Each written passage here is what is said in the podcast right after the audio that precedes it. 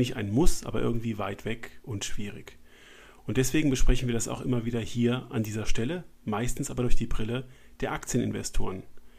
Mit Alexander C. von SEA Asset Management diskutieren wir ebenfalls, warum die diskretionären Anlagen in Asien so sinnvoll sind und beleuchten insbesondere den breiten und wachsenden Anleihenmarkt. Ich freue mich, dass wir mit einem so erfahrenen Portfolio-Manager, der vor Ort in Singapur sitzt, darüber sprechen durften. Im großen Bild, dem gemeinsamen Podcast von Private Banking Magazin und ETA Family Office, also nun tiefe Einblicke in ein breit gefächertes, volkswirtschaftliches und fundiertes Marktbild mit Alexander C. von SEA Asset Management.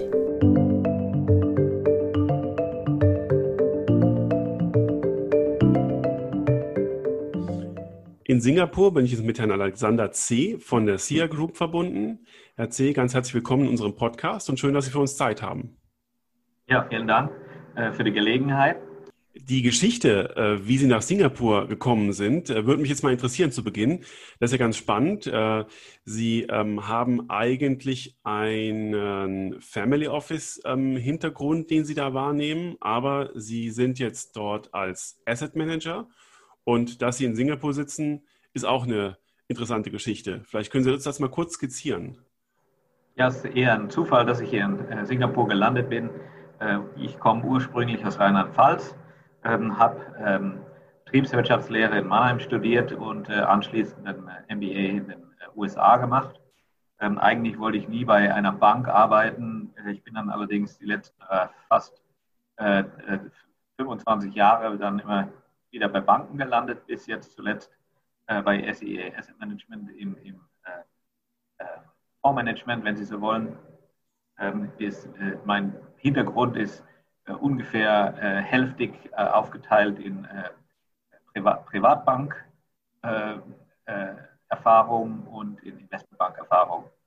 Ähm, ich habe in Europa und in den USA gearbeitet bei Banken und bin 2007 ähm, bei der UBS Investmentbank weggegangen zur Credit Suisse nach Singapur ins Privatbankgeschäft, wo ich circa vier Jahre war, dann anschließend äh, circa vier Jahre bei der Bank Julius Baer und 2014 bin ich zu äh, SEA Asset Management gestoßen. Ähm, das ist ein traditioneller Vermögensverwalter, ähm, der auch etwas äh, Family Office Geld verwaltet. Und äh, wir haben 2015 äh, dann zwei Fonds hier lanciert. Okay. Und, und einen davon äh, managen Sie, der hat einen Schwerpunkt im asiatischen High-Yield-Bereich, richtig? Äh, wir haben zwei Fonds, äh, einer in äh, asiatischen Aktien, einer in ähm, Hochzinsanleihen ähm, im größeren Asien-Pazifik-Raum.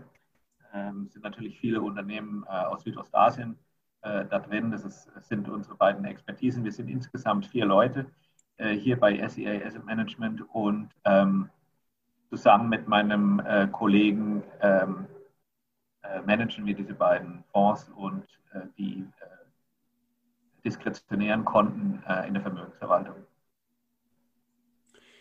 Wenn wir mal ähm, inhaltlich einsteigen und äh, jetzt Ihren ganz speziellen Blick nutzen, dann ähm, schlage ich vor, dass ich mal mit, der, mit den Fragen einsteige, die ich allen Portfolio-Managern in dieser äh, Staffel stelle. Ähm, und äh, versuche mit Ihnen mal aufzudröseln, welche Unterschiede zwischen dem Konjunkturzyklus gibt, der jetzt gerade zu Ende gegangen ist, zumindest in den USA und auch in Europa. Ich weiß nicht, ob man das über Asien auch so sagen kann. Und wie denn sich der neue Konjunkturzyklus, der jetzt gerade entsteht, von dem alten ähm, inhaltlich unterscheidet. Können Sie das in Asien selbst auch so ähm, aufspalten? Es ist ganz schwierig zu prognostizieren, meiner Ansicht nach, weil wir uns im Prinzip mitten in dieser Pandemie noch befinden. Ähm, aber wenn ich mir ähm, äh, Wirtschaftswachstumsprognosen äh, für, für, für den Rest, für, also weltweit anschaue, ähm, entwickelte Länder äh, werden erwartet wachsen äh, nächstes Jahr vielleicht mit 4,8 äh, Prozent. Äh, weltweit erwartet der IMF, glaube ich, 5,4 Prozent ähm, äh, Asien, also äh, wächst hier, wird prognostiziert, also Emerging und Developing Asia ähm, äh, wird erwartet das Wachstum mit 7,4 Prozent. Wie gesagt, es ist schwierig, äh, jetzt vorauszusagen, zu sagen, ob die, die Wachstumsprognosen tatsächlich so eintreten, weil ähm, ich beobachte die verschiedenen Länder äh, in Europa, äh, Entwicklungen in den USA, äh, Lateinamerika und auch hier in Asien. Ähm, die Pandemie wird unterschiedlich ähm, angepackt von den Regierungen. Manche Länder haben äh, schon ihre dritte Welle hier. Ähm, manche Länder haben sich zu früh geöffnet, andere haben sich überhaupt nicht geöffnet. Also das ist äh, relativ schwierig ohne einen Impfstoff ähm, da zu, zu, sehen, wie die Entwicklungen in 2000, im, Rest, für den Rest 2020 und 2021 aussehen werden. Also das ist ganz schwierig meiner Ansicht nach. Also aus meiner sehr einfach gestalteten äh, Family Office Perspektive äh, kann ich ja zumindest schon mal feststellen, wir haben äh, im letzten Konjunkturzyklus eine Phase gesehen, in der die Geldmengen gerade in der westlichen Hemisphäre sehr stark gestiegen sind. Nicht explodiert, das sind sie jetzt im Prinzip erst nach Covid-19 und in der die Zinsen schrittweise ähm, äh, angestiegen sind und dann wieder gefallen sind. Und diese Zinssenkungsphase ähm, ist natürlich auf der Aktienseite viel Wert entstanden. Und wahrscheinlich kann man jetzt ähm, vorausgeblickt für den neuen Konjunkturzyklus, Konjunkturzyklus sagen, dass äh, wir in der westlichen Hemisphäre diese Zinssenkungsorgie ähm, nicht mehr sehen. Es sei denn, wir gehen irgendwann zu Negativzinsen, zu stärkeren Negativzinsen. Aber ist das denn ein, ein Phänomen, das sich aus Ihrer Sicht für die asiatischen Märkte ähnlich darstellt? Ja, sicherlich. Also die Zinsen sind hier niedrig und äh, sie sind noch nicht negativ. Und es wird natürlich äh, viel Geld injiziert. Ähm, abgesehen von, äh, von dem, dem, Niedrigzinsniveau auch hier in Asien. Also es werden große, große äh, Hilfspakete sind hier schon ähm, in, die, in die Wirtschaften äh, injiziert worden. Ähm, das, ich fürchte, das wird sich abflauen äh, Ende nächsten Jahres und dann wird man äh, sehen, wie schwach das Wirtschaftswachstum eigentlich aussieht. Ähm, es ist etwas zu früh meiner Ansicht nach wie das in Aktienmärkten und auch in Anleihemärkten reflektiert worden ist in Bewertung. Ja. Da Leider etwas verzerrt. Bitte? da sind wir im Prinzip auch genau bei dem, was Sie eingangs schon mal gesagt haben, bei der Visibilität, äh, die man auf die Unternehmensebene beziehen kann. Nämlich, äh, wie gut lassen sich jetzt eigentlich aktuelle Unternehmensumsätze, Cashflows und Gewinne prognostizieren? Ja, das ist ganz schwierig meiner Ansicht nach. Ähm, es gibt Unternehmen, die relativ konservativ sind, äh, die ähm, von äh, starke Shareholder-Unterstützung ähm, haben und äh, systemisch vielleicht wichtig sind oder strategisch wichtig sind. und das sind auf der Anleiheseite Werte, die wir uns gerne anschauen und die wir ins Portfolio einkaufen. auf der Aktienseite wird es ein bisschen schwieriger. Da wage ich größtenteils keine Prognosen zu machen. Leider sind die äh, Aktienmärkte und, von den Bewertungen her recht verzerrt durch eben dieses Niedrigzinsniveau, was wir schon seit äh, recht langer Zeit haben, insbesondere im US-Dollar, im Euro-Raum, äh, Yen-Raum.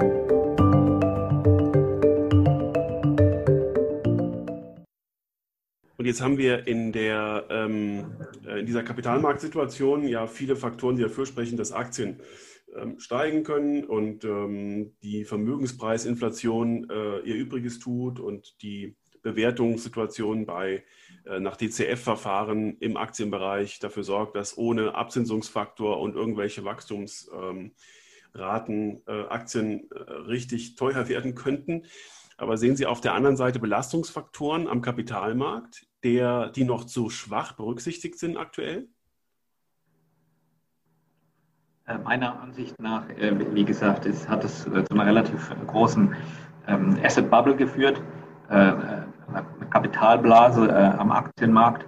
Beispielsweise hier in Asien im, im MSCI Asia, ähm, die fünf größten Werte machen fast 20 Prozent aus in der Gewichtung des, des Indizes, also Aktienindizes.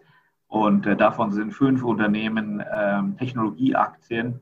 Einer ist ein Finanzwert und äh, da können Sie sehen, wie stark ähm, die, diese, diese, diese Kapitalinjektionen von den Zentralbanken konzentriert wurden im Technologiesektor oder bei Finanzwerten, während auf der anderen Seite ähm, Value Stocks ähm, immer billiger werden oder stark underperformed haben. Und das ist eine dieser Verzerrungen, die man sieht bei den, bei den Bewertungen am Aktienmarkt. Und äh, das wird sich irgendwann aus Ihrer Sicht wieder aufheben? Ja, ich fürchte, dass diese Liquidität, ähm, dass es da auch mal zu äh, Unterbrechungen kommen wird. Ähm, und äh, dann werden wir wahrscheinlich sehr starke äh, Kursreaktionen sehen, insbesondere in den Werten, die am stärksten performt haben, aufgrund von dieser hohen Liquidität dann ähm, würde ich Ihnen, wenn Sie Aktienmanager wären, äh, die Frage stellen, wie man denn im Aktienbereich in den kommenden zwei Jahren überhaupt Alpha generieren kann. Ähm, ich stelle Ihnen die Frage mal trotzdem, aber Sie sind eigentlich Anleihenmanager und für die ähm, fünfte Frage dann äh, bestens präpariert. Aber haben Sie eine Meinung dazu, wie man das im Aktienbereich idealerweise macht? Ich fürchte, dass man da wahrscheinlich ähm, ähm, äh, Value Stocks ähm, übergewichten muss im Laufe der Zeit ähm, und dass man äh, bei starken Aufwärtskursbewegungen in Techno Technologie- und Finanzwerten, also High-Beta-Stocks, ähm, äh, Gewinne mitnehmen sollte, um, um Cash aufzubauen, was man in, in Korrekturen dann wieder ähm, investieren muss. Also das ist, wie gesagt, auf der, auf der High-Beta-Seite würde ich äh, Volatilität auf Volatilität prognostizieren. Und aufgrund dieser Verzerrungen glaube ich, dass man ähm, in, in Value Stocks äh, sicherer aufgehoben ist mittelfristig. Das ist schon mal eine klare Aussage. Und im Anleihenbereich, das ist ja Ihre äh, Domäne, ähm, äh, wird es ja noch herausfordernder, zumindest mal, wenn ich das so aus der europäischen und amerikanischen Sicht betrachte. Äh, wir haben die Zinsen jetzt quasi abgeschafft. Äh, die große Frage ist, wie man Laufzeiten managt und wie kann man eigentlich in einem Anleihenportfolio über die nächsten Jahre über die normale Anleihenrendite hinweg irgendeine Outperformance erzielen. Haben Sie da was im Werkzeugkasten? Ich glaube, es ist ähnlich wie bei Aktien, äh, eben dass der Anleihemarkt etwas verzerrt ist äh, aufgrund der, der Aktivitäten der Zentralbanken. Und äh, das führt dazu, dass ähm, eben die größten ähm, Anleihen, Emittenten, deren Anleihen ähm, und äh, in den großen Referenzwährungen, also US-Dollar und Euro, ähm, überkauft äh, und überbewertet sind. Das heißt, da werden Sie kaum noch Yield äh, oder Rendite finden. Ähm, meiner Ansicht nach muss man in under-researched, unterbewertete Nebenwerte und kleinere Regionen gehen, um da noch Rendite zu finden, die höher ist, als was ähm, im Markt schon ab, abgegrast wurde. Und da, ja. Also wir glauben, dass ähm, insbesondere äh, in den kürzeren Laufzeiten äh, bei Hochzinsanleihen äh, noch die beste Rendite zu finden ist. Und da ähm, in Südostasien, beziehungsweise im größeren Asien-Pazifik-Raum. Dann sind wir genau ähm, in Ihrer Domäne und äh, in ähm, Ihren Heimatgewässern, ähm, zumindest beruflich. Und äh, da würde mich mal interessieren, wenn wir jetzt hier so in Europa gemütlich sitzen, ähm, wir kennen äh, den europäischen Markt relativ gut, wir kennen den amerikanischen Markt ein bisschen und äh, trauen uns da auch mal was zu investieren, sehen jetzt gerade, dass äh, unsere US-Dollar-Exposures ähm, sich äh, nicht so ausgezahlt haben wegen der Dollarschwäche. Aber was wir eigentlich alle wissen, hier in Europa sitzen, wir haben zu wenig Asien, wir beschäftigen uns zu wenig damit, wir wissen zu wenig darüber. Können Sie uns eingangs ähm, mit Bezug auf Asien mal einführen in äh, die aktuelle Konjunktur in Asien, die ja relativ robust ähm, zu sehen ist im Vergleich zu den USA und zu Europa? Was sollten wir über die, die asiatische Konjunktur wissen?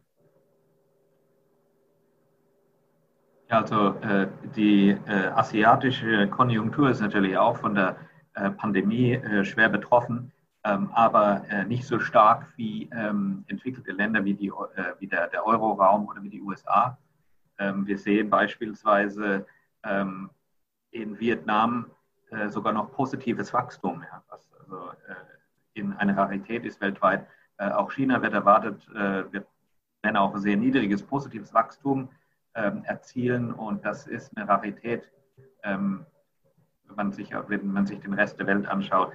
Äh, wenn wir normalerweise mit äh, Investoren sprechen in Europa, dann äh, müssen wir leider feststellen, dass ähm, asiatische Hard-Dollar-Anleihen, also US-Dollar-Anleihen äh, im asiatischen Raum überhaupt nicht vertreten sind, ähm, äh, insbesondere nicht im, ähm, Hoch, im Hochzinsbereich.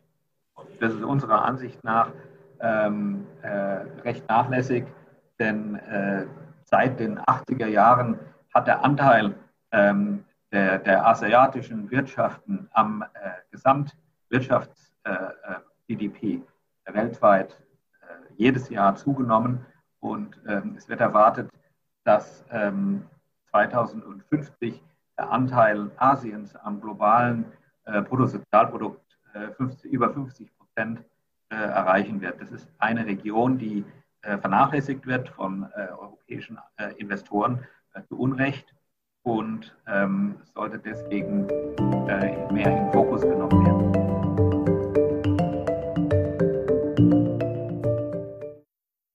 Und ähm, wenn wir diese ähm, äh, Wachstumsperspektiven mal äh, betrachten und sehen, was sich jetzt schon quasi anbahnt, dann kann man feststellen, dass sich äh, sowohl die Börse in London als auch in Frankfurt darum bemühen und äh, darum werben, jetzt schon dort ähm, den Renminbi-Anleihenhandel äh, aufzubauen und dort möglichst große Marktanteile zu erringen also dass, die, dass der Emissionsmarkt in äh, China groß ist, das haben wir hier schon relativ klar gesehen und dass wir da Zugriff bekommen.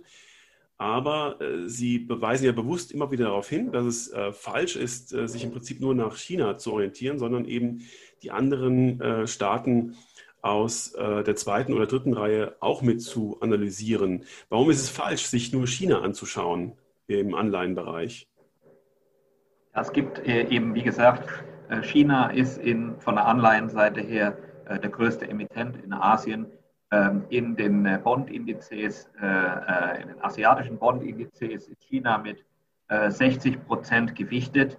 Und wenn Sie Hongkong und Macau noch mit dazu rechnen, dann ähm, macht es in den Indizes schon 70 Prozent aus. Ähm, China wird auch weiterhin der größte Emittent sein und größer werden. Und das Land möchte natürlich, dass äh, der Renminbi eine wichtigere Währung wird, weltweit akzeptiert. Um, ob man da dem US-Dollar mittel- oder langfristig ähm, Konkurrenz machen kann, äh, ist eine andere Frage. Äh, selbstverständlich will da äh, die, die äh, Londoner Börse und, und äh, europäische Börsen möchten da bei der Liquidität, was Renminbi-Anleihen anbelangt, ähm, mit dabei sein. Das ist jetzt, da will man sich jetzt positionieren. Ähm, aber genau aufgrund dieser Tatsache, dass dieses äh, chinesische Übergewicht, die in den Indizes so stark konzentriert ist, hat zur Folge, dass kleinere äh, Nationen wie äh, Thailand, Indonesien, Kambodscha, Vietnam, ähm, Singapur rausgedrängt werden aus den großen Indizes und dadurch ähm, gibt es da niedrige Bewertungen bei den Anleihen, hohe Rendite ähm, und Anleihen, die nicht überkauft sind. Und das ist unserer Ansicht nach die, äh, die äh, Investitionsopportunität. Wenn man sich jetzt diesen ähm, Anleihen nähert, ich meine, wir, wir Deutschen insbesondere, aber die Europäer haben ja immer so ein bisschen Berührungsängste mit Exotik und äh, haben ein schlechtes Bild darüber, wie entwickelt und wie transparent diese Märkte mittlerweile sind. Genau deswegen sitzen sie ja in Asien und genau deswegen äh, sind das ja im Prinzip die Perlen, die sie da noch ähm, picken können. Wie kann man sich denn solchen Märkten annähern? Also wie äh, versteht man, wie äh, sicher und wie preislich fair solche Anleihen überhaupt äh, gehandelt werden? Gut, preislich äh, fair ist eine schwierige Frage. Ähm, wenn Sie ähm, sich einfach mal top-down die Region anschauen, ähm, Sie sehen äh, vielleicht 1998, ähm, also vor knapp 10, 10 12 Jahren, ähm, war China äh, Triple B geratet, äh, Hongkong Single A, Indonesien war Triple C Plus, kam aus einem Default.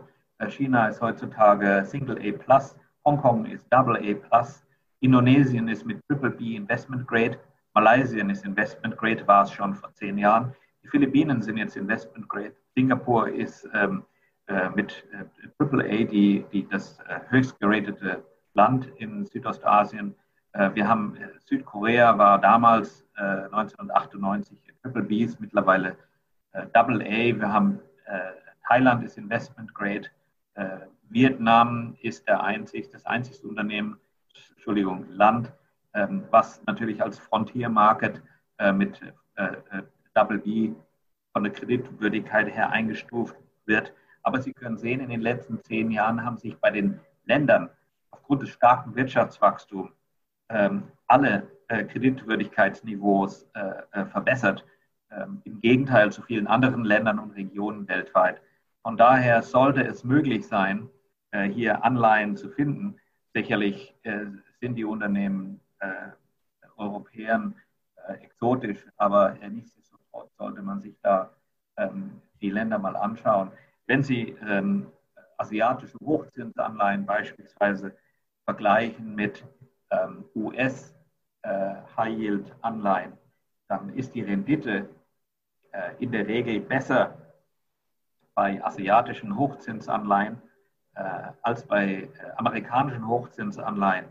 Äh, bei kürzerer durchschnittlicher ähm, Laufzeit und ähm, bei äh, leicht höheren Kreditwürdigkeiten. Also da ist ähm, meiner Ansicht nach die bessere äh, Opportunität zu investieren und Rendite zu verdienen. Und das gilt für diese Anleihen, wenn die dann auch jeweils in der Heimatwährung ähm, gehandelt werden oder wenn die in äh, den klassischen westlichen Währungen denominiert sind? Also ich rede ausschließlich von, äh, von Hard Currency Bonds, also von äh, US-Dollar-Anleihen, ja. ähm, die, äh, und, und nicht von äh, lokalen Währungen. Das ist einfach der bessere Vergleichs, die bessere Vergleichsbasis. Und ähm, was Hochzinsanleihen belangt, ist meine persönliche Meinung, ähm, dass man äh, zusätzlich zum Kreditrisiko nicht auch noch das Währungsrisiko äh, haben sollte. Das sind zwei verschiedene Komponenten. Ähm, und deswegen, wir bleiben äh, bei, beim US-Dollar, das ist der Hard Currency. Und wenn wir in äh, Hochzinsanleihen investieren, das ist auch äh, äh, historisch so in Asien, dass die meisten Anleihen ähm, in US-Dollars äh, emittiert werden. Wir, wir, sehen mittlerweile ähm, äh, asiatische Emittenten, die äh, Euro-Anleihen äh, emittieren, beispielsweise Bank of China, äh, Paris hat Euro-Anleihen emittiert. Das wird auch zunehmen in der Zukunft, ähm, wenn eben diese asiatischen Wirtschaften expandieren aus Asien heraus nach Europa hinein. Und man könnte für diese höhere Rendite äh, bei, bei den Anleihen, die Sie gerade beschrieben haben, ja ins Feld führen, naja, also entweder sind die Emissionen kleiner als die vergleichbaren High-Yield-Emissionen in den USA. Ich weiß nicht, ob das stimmt. Und sie sind natürlich für uns europäische oder amerikanische Investoren intransparenter, weil wir die Rechnungslegung und die Unternehmen nicht verstehen. Ja gut, ähm, ob jemand die Unternehmen versteht oder nicht, da kann jeder selber dran arbeiten. Aber ähm, das äh, sind alles Unternehmen, die von Standard Poor's und Moody's ähm, äh, verfolgt werden, Credit Rating haben. Äh, oft sind, wie gesagt, die Credit Ratings im Vergleich zu äh, amerikanischen Hochzinsanleihen in US-Dollars ähm, äh, höher gewertet mit derselben Rendite, ähm, haben sogar be bessere Leverage Ratios ähm, auch die äh, Ausfallraten in Asien äh, sind nicht äh, wesentlich höher äh, als äh, im amerikanischen Bereich. Aber der US äh, ähm, High Yield Markt ist halt mal historisch gesehen der größte Hochzinsanleihemarkt der Welt. Und ähm, der ist natürlich wesentlich breiter und tiefer als Asien. das kann auch dazu natürlich führen, dass es hier noch ähm, von den Bewertungen unterschiedlich, unter,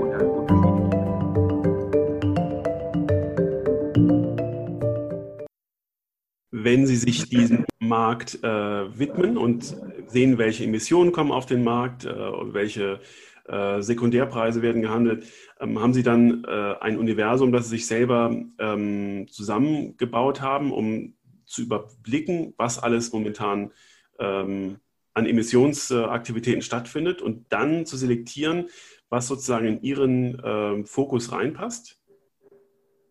Also wir schauen uns äh, gerne Staatsanleihen an äh, von äh, Frontier Markets, beispielsweise Bangladesch, äh, Sri Lanka, äh, Vietnam, Laos. Ähm, und was aber die Unternehmensanleihen anbelangt, investieren wir gerne in Corporate Bonds mit sehr kurzen Laufzeiten, also die durchschnittliche Laufzeiten, die wir investieren oder die wir für interessant halten, ist unter zwei Jahren.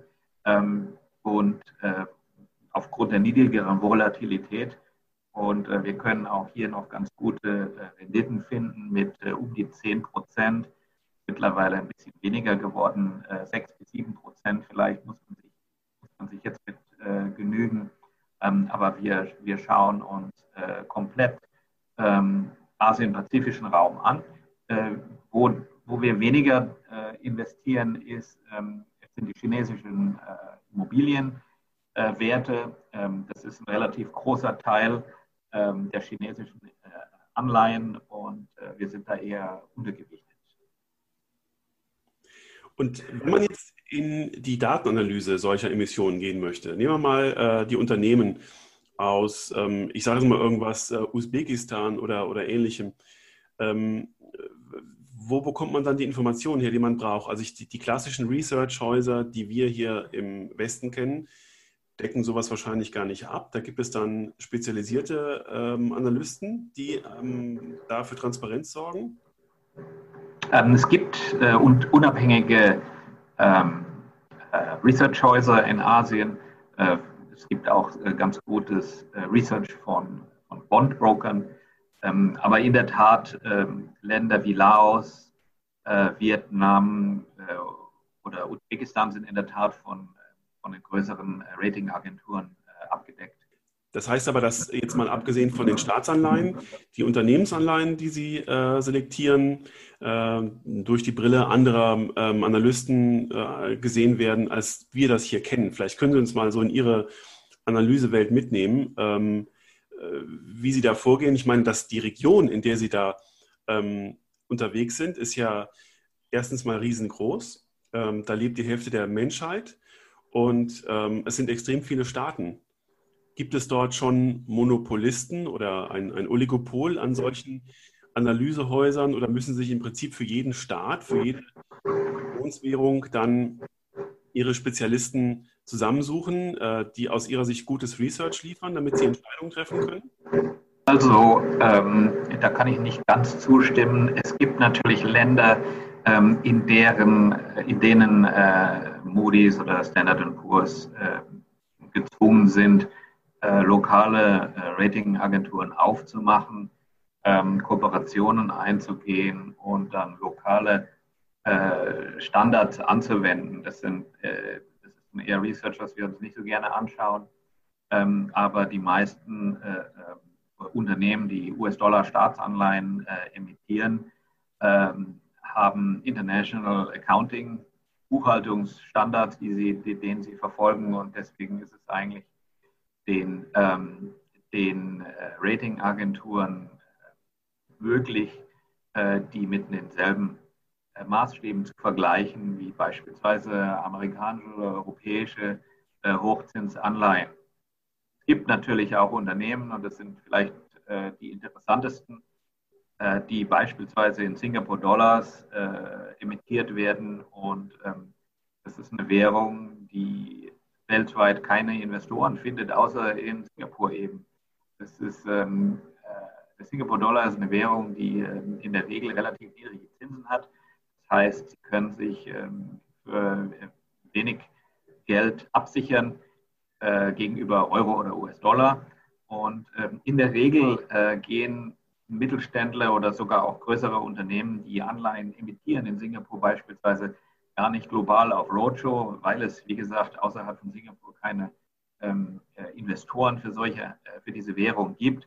Und darum ähm, äh, besorgen sich solche Emittenten auch kein, kein äh, Rating von einer der großen Agenturen, sondern ähm, verzichten darauf und äh, haben trotzdem keine Probleme, ähm, eben Kapital aufzusammeln von lokalen Investoren, weil, das, weil man die Unternehmen kennt und sie vielleicht eine starke Shareholder-Struktur haben. Und das sind unsere, unserer Ansicht nach sehr interessante Bereiche, wo man ähm, Rendite auch ohne Währungsrisiko ähm, noch finden kann.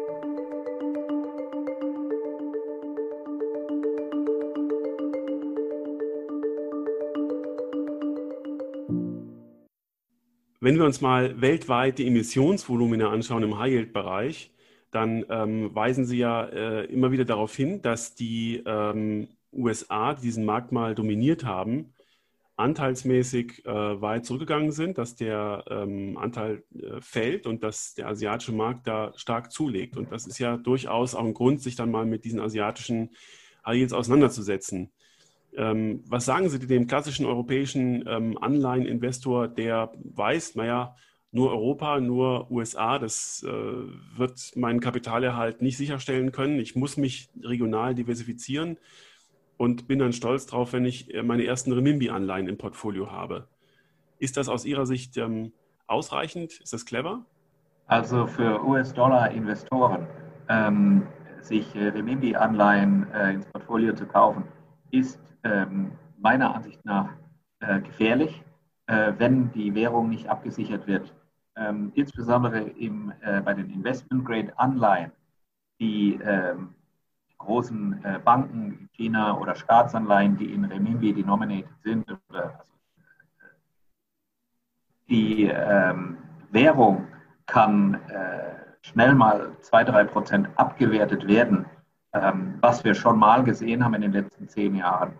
Und ähm, da ist das Währungsrisiko größer, meiner Ansicht nach, als die, ähm, die Renditechance, äh, die man sich da ähm, ins Portfolio nimmt. Meiner äh, Ansicht nach gibt es äh, interessante äh, äh, Renditemöglichkeiten äh, im US-Dollar-Bereich außerhalb von China.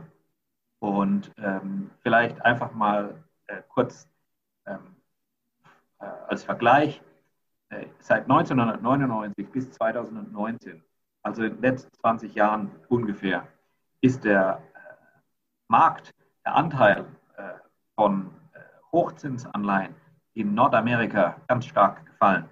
Das war mal, lag mal bei 92 Prozent, ist unter 60 Prozent gefallen in den letzten 20 Jahren. Also das ist jetzt die, der Anteil der Region Nordamerika ähm, am globalen äh, Hochzinsanleihemarkt. Äh, ähm, Im Vergleich dazu ähm, haben zugenommen Lateinamerika, ganz kleiner Anteilswachstum ist zu verzeichnen in Afrika und äh, äh in, Europa beziehungsweise Zentral, äh, Zentraleuropa, Osteuropa. Der, der, einer der größten äh, prozentualen äh, Zuwächse hat stattgefunden in Asien. Das war der Anteil lag 1999 äh, bei 0,2 Prozent und ist auf äh, fast 12 Prozent in 2019 angestiegen. Es ist ein äh, zunehmend äh, wachsender Hochzinsanleihemarkt ähm, und äh, die USA, der Markt schrumpft, muss man einfach sagen. Und wenn Sie sich jetzt äh, in den letzten zehn Jahren neue Emissionen anschauen, ähm, bei der Allokation der neuen Emissionen beziehungsweise den Zeichnungen äh, äh, in den Büchern bei Neuemissionen ähm, in den letzten zehn Jahren äh, sind amerikanische Investoren und äh, europäische Investoren stetig ähm, als Anteil in den Büchern bei Neuemissionen gefallen. Ähm, mittlerweile machen asiatische Investoren äh, über 70 Prozent aus von, äh, von den Büchern bei der Allokation von Neuemissionen in Asien bei Anleihen. Das äh, geht zunehmend ähm, am Rest der Welt vorbei als Segment. Und das sollte an einem, an einem Investor in Europa sitzend nicht vorbeigehen? Meiner Meinung nach ist es ein äh, sehr lauter Weckruf, äh, dass man sich die Region äh, genauer anschauen sollte und ähm, nicht nur bei äh, Renminbi-Anleihen äh, aufhören sollte. Dann darf ich mich an dieser Stelle sehr herzlich für die Einblicke bedanken, Herr C. Das war äh, richtig spannend. Wir ähm, hören natürlich immer viel über Asien, äh, sehr gerne über Aktien, über asiatische Anleihen haben wir hier an der Stelle noch gar nicht gesprochen. Und ähm, ich bedanke mich ganz herzlich und freue mich, wenn wir das Gespräch bei Gelegenheit fortsetzen wollen. Ich bedanke mich.